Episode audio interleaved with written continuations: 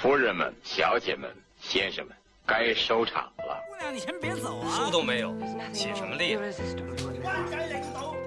我跟一帮小子在山上打猎、喝酒、吹喇叭。我让他去道歉。他的前程似不想想把药端到母亲面前去。你什么意思？爱是世界上最重要的事情。佳姐，我尝到了。一起聆听电影的腔调。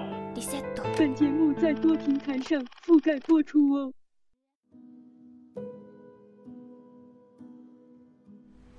我错了吗？我说的太离谱了吗？如果你们认为我错了，我希望你们立刻给我指出来。我想知道。我的意思是，我什么也不清楚。我率先承认这一点。梅尔，看在老天的份上，特瑞说。他伸出手，握住他的手腕。你快醉了吧，亲爱的？你已经醉了。亲爱的，我只是说说话而已。梅尔说：“行了吧？我不必非得喝醉了才能说出我的想法。我是说，我们大家只是随便聊聊，对不对？”梅尔说。梅尔把眼光定在特瑞身上。宝贝儿，我不是在批评你。特瑞说。他端起他的杯子。我今天不值班，梅尔说。让我提醒你一下，我不值班。他说。梅尔，我们都爱你，劳拉说。梅尔看着劳拉，像是认不出来他似的，像是他不是从前的他了。我也爱你，劳拉。梅尔说：“还有你，尼克，我也爱你。你们知道吗？”梅尔说：“你们俩是我们的好朋友。”梅尔说：“他端起他的杯子。”梅尔说：“我本来要告诉你们一件事儿，我是说，我想证明一点。注意了，这件事儿发生在几个月前，到现在还没结束。”他会让我们感到羞愧。我们在谈论爱情时，说起来就像自己知道在说什么一样。行了，特瑞说：“没喝醉的话就别说醉话。闭上你的嘴，哪怕就这一次。”梅尔安静的说：“你能不能行行好，把嘴闭上一分钟？”我要说的故事是。有对老夫妇在高速公路上遭了车祸，一个年轻人撞了他们，他们被撞得稀烂，没人觉得他们能挺过来。特瑞看看我们，又回头看梅尔，他看上去有些担忧，也许用这个词来形容太重了一点儿。梅尔把酒瓶沿着桌子转了一圈。那天晚上正赶上我值班。梅尔说：“那是五月或六月的一天，我和特瑞刚坐下准备吃晚饭，医院来了电话，高速公路上发生了这起车祸，喝醉了酒的孩子，十几岁的小年轻，开着他父亲的小货车。”一头扎在了这老两口子的野营车上。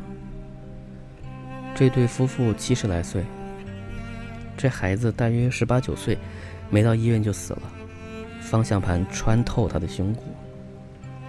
这对老夫妇还活着，你们知道，我是说，也就剩一口气了。他们遍体鳞伤，多处骨折、内伤、大出血、挫伤。撕裂伤，全了。而且，他们两个人都得了脑震荡。他们的状况很糟糕，相信我说的。当然，他们俩的年龄对他们来说是双重的打击。要说那女的比那男的还要糟。除了以上说的外，他脾脏也破碎了，双膝的膝盖骨骨折。好在他们系上了安全带，天晓得这可能才暂时让他们保住了性命。伙计们，这是国家安全委员会的广告。特瑞说：“这是发言人梅尔·麦克吉尼斯博士在发言。特瑞大笑。梅尔，他说：“有时你真是太那个了，但是我爱你，宝贝儿。亲爱的，我爱你。”梅尔说。他隔着桌子探身向前，特瑞迎着他，他们接了个吻。特瑞是对的。梅尔坐下后说：“系上安全带。”言归正传，他们还算有点人形。这两老的，我赶到的时候，那个孩子已经死了，像我说的。他就在墙角的一张担架上躺着。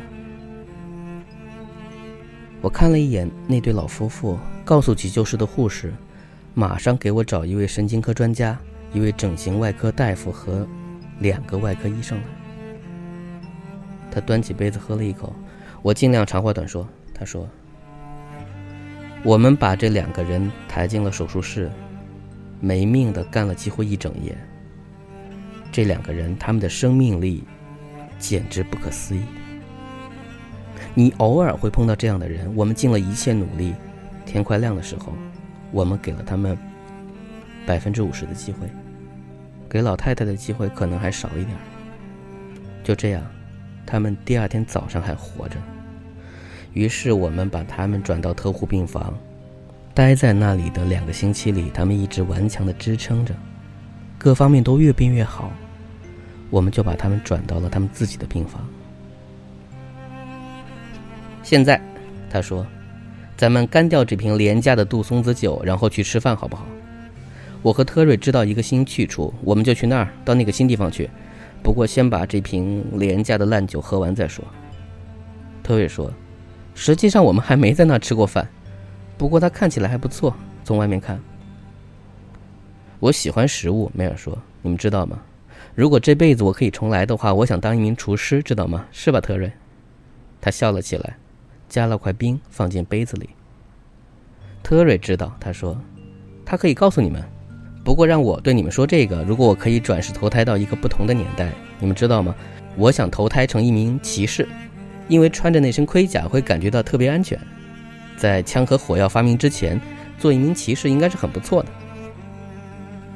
梅尔想骑着马，拿着根长矛。特瑞说：“走到哪都带着一个女人的头巾。”劳拉说：“或一个女人。”梅尔说：“真不害臊。”劳拉说：“特瑞说。”假如你转世成一个农奴，那年头农奴日子可不好过。农奴的日子就没好过过，梅尔说。但我猜连骑士也是别人的仆人。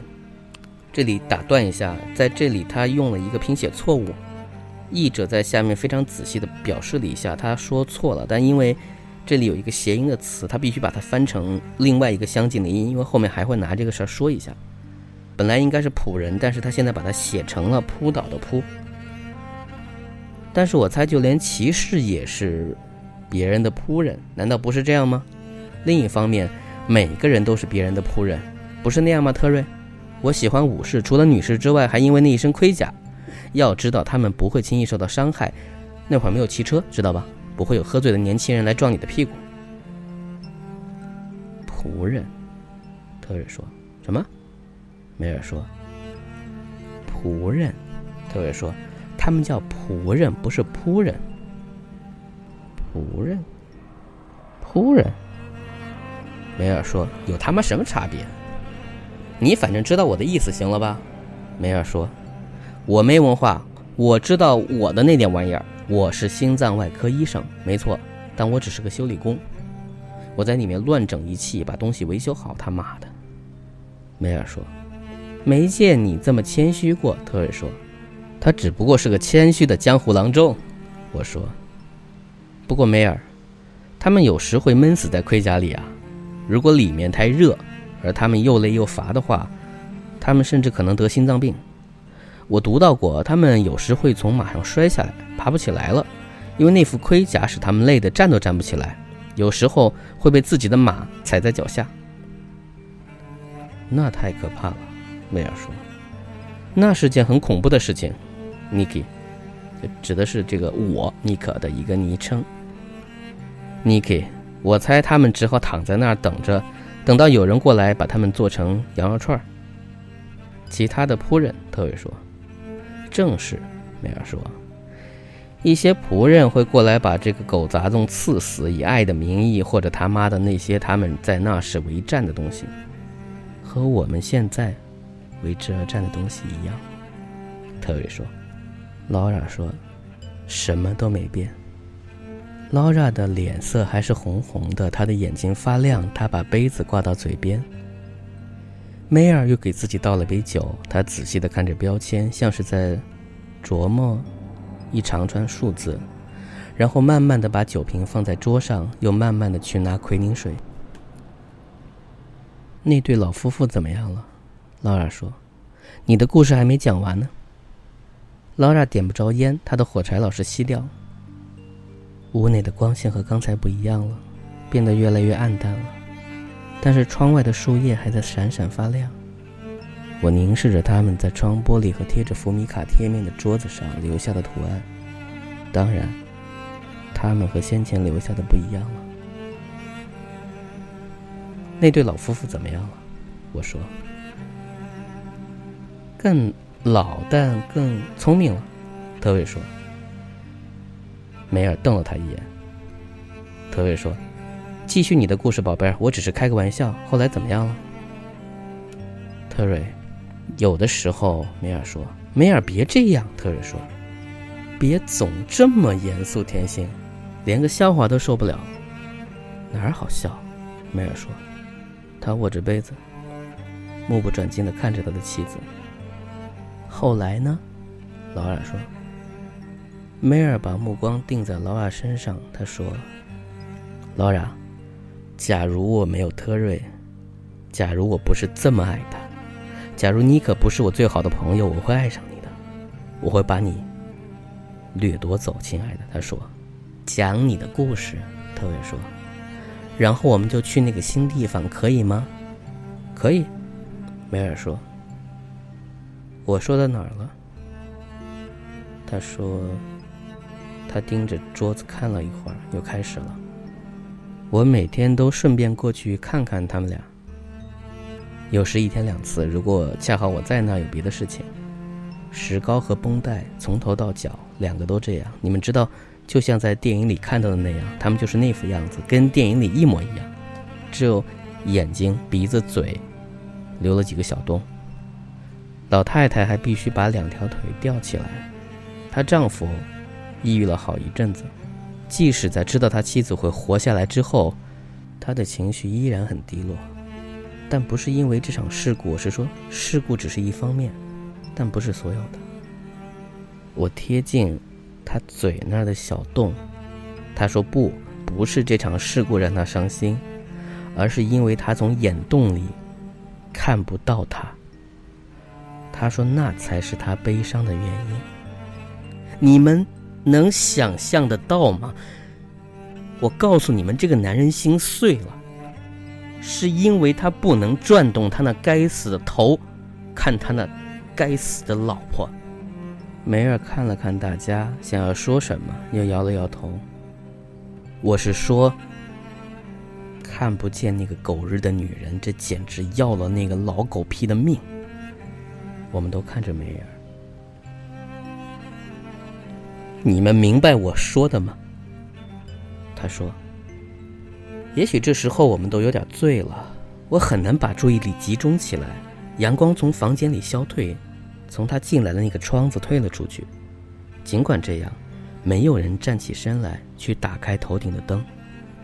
听着，梅尔说：“我们喝完这狗日的杜松子酒，剩下的刚好够每人一杯，然后我们去吃饭。我们去那个新地方。”他有点沮丧，特瑞说：“梅尔，你为什么不吃片药？”梅尔摇了摇头：“我什么都吃过了。谁都有需要药片的时候。”我说：“有些人生来就需要他们。”特瑞说：“他用他的手指刮桌上的东西，稍后他停了下来。我觉得我想给我的孩子打个电话。”梅尔说：“你们都不介意吧？”我去给我的孩子打电话，他说。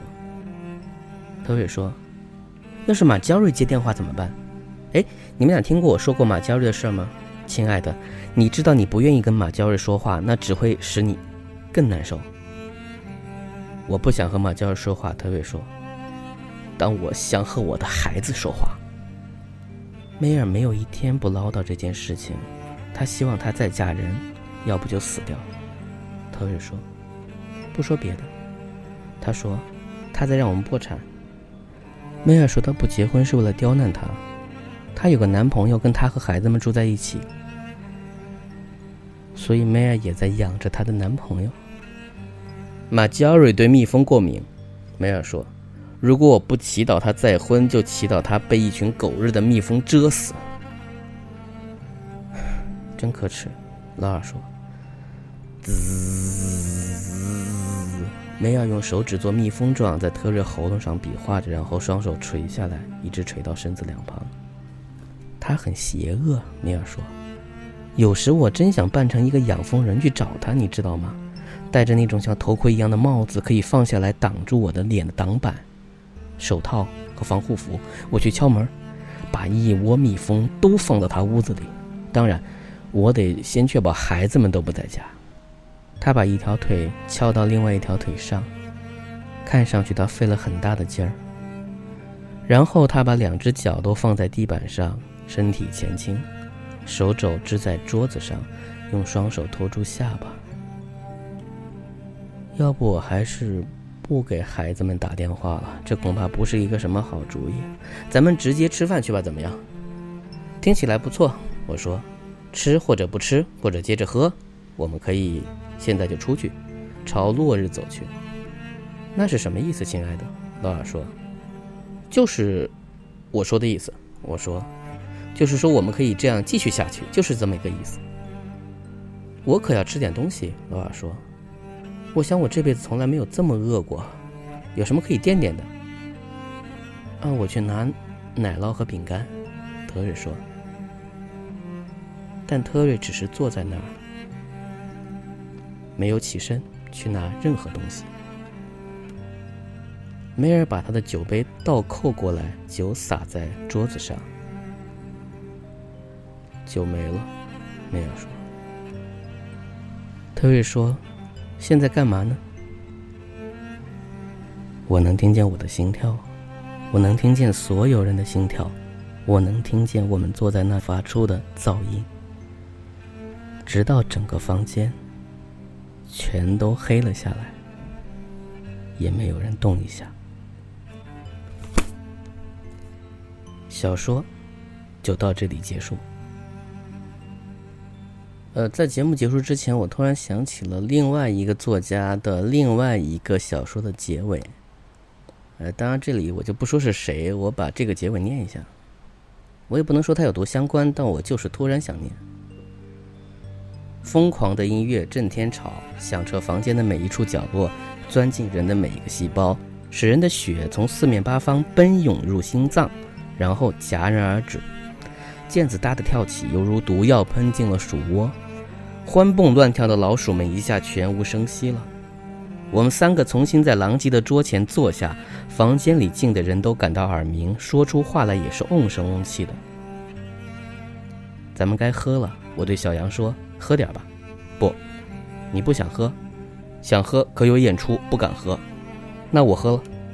我很快开始一杯接一杯的喝酒，和十八对着干。很快我醉了，原地不动也觉得像是在溜冰，一圈一圈旋转，屋里的景物人一一飘逝，又一一再现。我仍然喝着，不知过了多长时间，发现只剩我和十八两个人了，只剩两张皮肤紫胀、眼睛血红的脸。这两张脸像镜子一样相互映照，忽而年轻，忽而苍老，忽喜忽悲。你中有我，我中有你。人呢？我失去知觉前问。在岸上，石爸说：“浮上去就看见了。”他在屋里做游泳状，踩着椅子，上了桌子。应该大家熟的人马上都知道是谁了吧？本期节目到此结束，感谢收听，祝你们睡个好觉。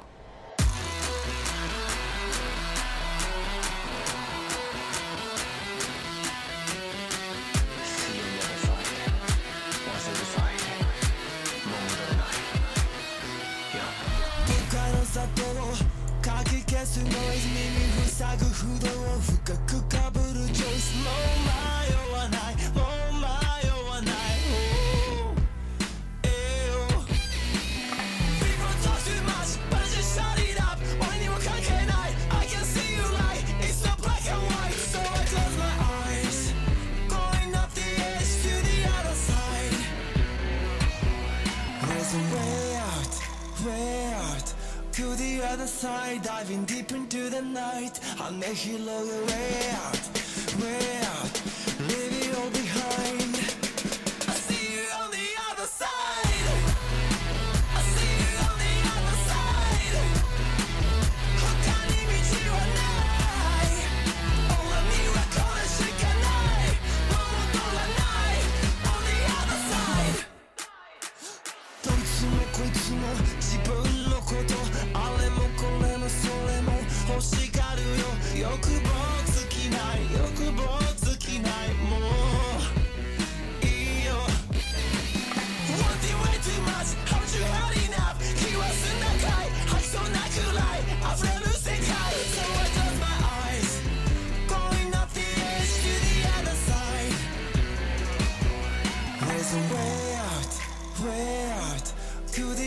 side, diving deep into the night. I'll make you look way out, way out.